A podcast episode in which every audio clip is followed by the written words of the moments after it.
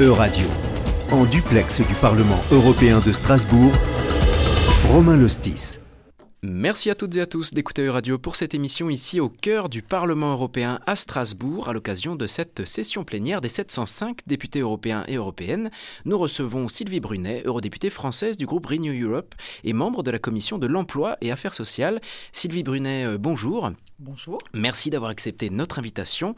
Alors notre émission porte sur l'un des sujets qui euh, est euh, au menu des débats lors de cette session plénière, à savoir les conditions de travail des pompiers, mises à rude épreuve hein, par cette crise climatique, entre autres. Déjà, avant d'aller plus dans le détail, qu'est-ce que ça signifie aujourd'hui d'être pompier en Europe? J'imagine que les réalités du métier sont parfois différentes selon que l'on soit pompier en Allemagne, en Italie ou en Lituanie, par exemple. Globalement, être pompier euh, en Europe, euh, bah, c'est des conditions de travail difficiles, c'est un métier exigeant en termes d'exposition hein, à des substances dangereuses. C'est un métier exigeant, difficile en termes de disponibilité, euh, de santé mentale et souvent de manque euh, d'effectifs ou de manque de moyens. Donc, euh, quel que soit le pays, on voit bien que ce sont des personnes exposées qui se sacrifient très souvent pour, les autres et qui ont vraiment une forme de vocation. ils ne vont pas dans ces activités par hasard. Donc euh, j'en profite pour les, les, remercier une nouvelle fois parce qu'on a vraiment besoin d'eux. Alors justement, vous l'avez dit, cette profession de, pompier est un, métier particulièrement euh, exposé, de plus en plus exposé euh, avec la, crise climatique euh, que, le monde, à laquelle le monde fait face, mais aussi avec l'anthropisation croissante de nos, environnements. Ce qui signifie, c'est un petit peu un terme de, climatologie, mais c'est la vulnérabilité ou plutôt le, risque face aux, catastrophes naturelles augmente plus les infrastructures humaines sont présentes sur un territoire. C'est mathématique finalement. Euh, et d'ailleurs, cette semaine, les eurodéputés tenaient un autre débat euh, face à, leur inquiétude, face à, cet été 2023 qui a été l'été le plus chaud à l'échelle euh, planétaire et qui a vu, y compris en Europe, une succession d'extrêmes climatiques. pour n'en citer que quelques-uns, les, feux de forêt en Grèce, très importants, à, l'est de la Grèce, en Espagne aussi, puis les, inondations historiques en Slovénie, et plus récemment la, tempête Daniel qui a comment sévi au, sud-est de l'Europe avant de ravager l'est de, de la Libye, donc cette fois au, sud de la Méditerranée. Qu'est-ce qu'il faut comprendre ici euh, dans cet impact sur, les, sur ce débat sur les conditions de travail de, pompiers? Est-ce que ça veut dire que plus la crise climatique s'aggrave, plus c'est ces professions-là qui sont en première ligne, qui doivent un petit peu euh, faire ressort, c'est-à-dire payer la facture de cette crise climatique? Effectivement, la, première conséquence très pratique, c'est une hausse des interventions. Hein. Euh, déjà, euh, basiquement, là maintenant, ça fait plusieurs, euh, années, plusieurs étés qu'on est confronté à, ce problème, puisque effectivement, plus d'incendies, la fréquence vraiment des, incendies et leur intensité est en, est en forte hausse dans l'Union européenne. Hein. En 2022, on a eu une hausse de 250 des, incendies par rapport à la moyenne des 15 dernières années. Donc c'est quand même des chiffres énormes. Euh, et du coup, Idem pour les, des, inondations dévastatrices, vous le citiez. Alors ça veut dire quoi les, conséquences pour, ces populations de pompiers? C'est un danger accru pour leur santé physique, puisqu'évidemment, plus de maladies respiratoires, plus de contamination au contact de l'eau, plus de noyades, d'accidents euh, on l'a bien vu, que ce soit pendant les, incendies, quand ils luttent contre les incendies ou, quand il y a des inondations. Un danger accru aussi euh, pour la santé mentale, parce que ils sont confrontés aux problématiques de, burn-out, euh, de, risques psychosociaux, de troubles du sommeil, de dépression encore plus que d'autres, parce que quand on est au service des autres et qu'on voit la souffrance humaine en permanence, évidemment, on est plus exposé. Donc, de manière simple euh, cette hausse des interventions, de, la gravité des risques, de la gravité des situations, de, la gravité de la souffrance humaine, bah, entraîne aussi une, dégradation des conditions de travail en fait de, nos pompiers euh, partout dans l'Union européenne. Quelles sont les compétences de l'Union européenne lorsqu'il s'agit euh, d'agir euh, vers une meilleure euh, pratique de, cette profession de pompier? Vous parliez des questions de, santé. Depuis la pandémie de, coronavirus, c'est une expression qu'on a beaucoup entendue, la, construction de l'Europe de la santé, qui, partait finalement de, zéro. Il y a désormais des, dispositifs qui, émergent. Qu'en est-il pour, pour les pompiers? Alors, Ce qu'on a essayé de faire dans notre Union européenne, déjà, c'est de renforcer les moyens et les compétences, effectivement. Euh, alors, avec la réalisation déjà de nos engagements politiques, euh, ne serait-ce que le pacte vert, c'est quand même notre axe politique, on en parlait tout à l'heure, mais aussi une bonne gestion euh, des forêts et un entretien des forêts qui, vont être, qui vont être adéquats avec une politique de replantation adaptée. Et ça, contribue à la prévention. Une politique européenne de gestion des forêts. Une politique européenne de gestion des forêts. On a eu des textes sur ce sujet qui s'imposent et, c'est important. Euh, également, des actions qu'on peut mener au niveau européen de prévention auprès du grand public avec des campagnes de communication, euh, voilà, qu'on encourage euh, beaucoup à faire. Bien sûr aussi qu'on a tout un axe, je dirais, de coopération Parce que pour l'instant, les cohortes de pompiers restent des cohortes nationales oui. mais qui, qui, coopèrent entre elles de façon de plus en plus étroite. On, voit bien qu'il y a de plus en plus de coopération. Euh, je vous dis, ça s'est beaucoup intensifié déjà euh, l'année dernière, l'été dernier. Euh, on a eu quand même une augmentation de 400% des demandes d'assistance via le mécanisme européen de protection civile depuis 2021. Depuis 2021, il y a une croissance incroyable de, de, cette demande d'assistance. Il y a une vraie solidarité quand même qui s'est mise en place. On a l'utilisation d'outils aussi euh, vraiment euh, du futur, j'allais dire, avec Copernicus, qui est quand même un programme européen euh, satellitaire. D'observation satellite. Voilà, et d'observation satellite, qui permet d'avoir une cartographie précise des zones à risque d'incendie élevé. Bien évidemment, en plus, on est dans des problématiques transfrontalières, très souvent. On l'a vu cet été avec la France et l'Espagne. évidemment, on est, on est voisins. L'Italie pour les inondations. Moi, je suis dans le sud de la France. Donc, on, on est proche, euh, bien évidemment, de l'Italie. Et quand il y a un drame euh, en Italie, très souvent, il est également chez nous. Euh, voilà, les, les, drames dus au réchauffement climatique s'arrêtent pas aux frontières. Donc globalement, on a bien avancé quand même, même s'il reste beaucoup de choses à faire, euh, avec des standards européens pour les équipements, hein, qui, bien sûr doivent être modernisés et adaptés. On doit encore progresser là-dessus. Et puis, euh, on doit renforcer les capacités de la fameuse réserve euh, RISC-EU, bon, qui, est vraiment dans laquelle on puise Maintenant, euh, pour, donc, euh, pour rappel, cette réserve Rescue, donc c'est une partie des stocks euh, d'équipements pour les pompiers et d'équipements de secours, des stocks nationaux, par exemple des, camions, des canadaires, du matériel de soins. Mhm. Une partie de ces stocks est considérée comme la réserve Rescue, c'est-à-dire qui peut être déployée lorsqu'il y a par exemple des feux de forêt en Grèce.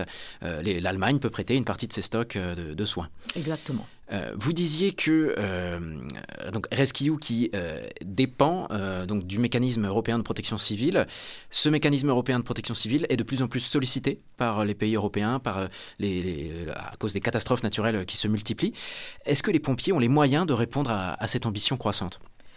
Alors, les pompiers. Parce que j'imagine que qui dit coopération de plus en plus étroite entre des pompiers français, espagnols, mmh. allemands, par exemple. Mmh. Euh, ça implique une formation de, de ces populations euh, de, travailleurs, j'imagine. Ça implique aussi une harmonisation du, matériel. Je suppose que les, les, camions ne sont pas forcément tous de, la même euh, standardisation ou du même modèle. Je, ne sais pas, hein, je, donne des exemples. Tout à fait, ce sont de bons exemples. Parce que nous, on préconise d'ailleurs plus d'échanges entre les États membres en matière de formation, hein, puisque bon, ça c'est vraiment la compétence de, notre commission. Euh, par exemple, pourquoi on ne développerait pas un centre d'excellence européen euh, dans le domaine de la protection civile? Ça serait une bonne idée. Et vous avez raison, euh, parfois les pompiers arrivent selon les États membres avec des niveaux de formation différents, des équipements différents, une surveillance médicale qui ne va pas être forcément la même, et on a besoin d'une surveillance médicale adéquate, puisqu'on sait qu'ils sont plus que d'autres, euh, malheureusement exposés à des substances dangereuses telles que le plomb ou, l'amiante, euh, sur lesquelles on travaille en termes de directives d'ailleurs au passage. Ils sont très exposés avec, à des risques de cancer. Donc euh, il faudrait vraiment qu'on progresse encore sur évidemment des équipements au plus haut niveau, que ce soit les gants concrètement, que ce soit les casques, qu'ils aient les meilleures protections possibles. Et je dirais tirer les enseignements de ceux qui sont euh, les mieux placés en termes d'équipement et de protection, qui sont au plus haut niveau. Et effectivement, on a besoin aussi de cette coopération, euh, y compris en matière de formation. Indispensable. Nous disions donc que cette semaine, euh, ici au Parlement européen, vous allez participer à un débat sur ces conditions de travail des pompiers en Europe. À la veille de ce débat, moi, il y a un chiffre qui m'a quand même interpellé en, en Europe, c'est que c'est paradoxal, malgré l'urgence croissante de, cette crise climatique, on, en a fait la liste hein, depuis le début de cet entretien, des, catastrophes naturelles euh, auxquelles l'Europe a dû faire face cet été. Malgré cette urgence criante, le nombre de pompiers en Europe diminue. Euh, selon Eurostat, donc euh, l'organisme euh, officiel de statistiques de l'UE, en 2022, on comptait près de 360 000 pompiers professionnels en Europe. Ça fait presque 3 000 de moins que l'année passée, qu'en 2021.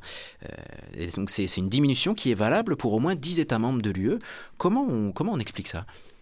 Bah, vous savez, euh, euh, Ursula von der Leyen l'a rappelé euh, dans son discours sur l'état de l'Union. Le, premier gros sujet en matière d'emploi, c'est la pénurie de compétences dans plein de domaines que ce soit le domaine de la santé, que ce soit le domaine de l'informatique, que ce soit le domaine de la restauration et du tourisme, c'est le maître mot. d'ailleurs, on n'est pas le seul continent. les Américains s'en plaignent également beaucoup. Donc, Qu'est-ce se passe-t-il? Euh, On a, on a, c'est vrai qu'il faut analyser, analyser un petit peu plus euh, concrètement euh, ces pénuries, cette difficulté à recruter.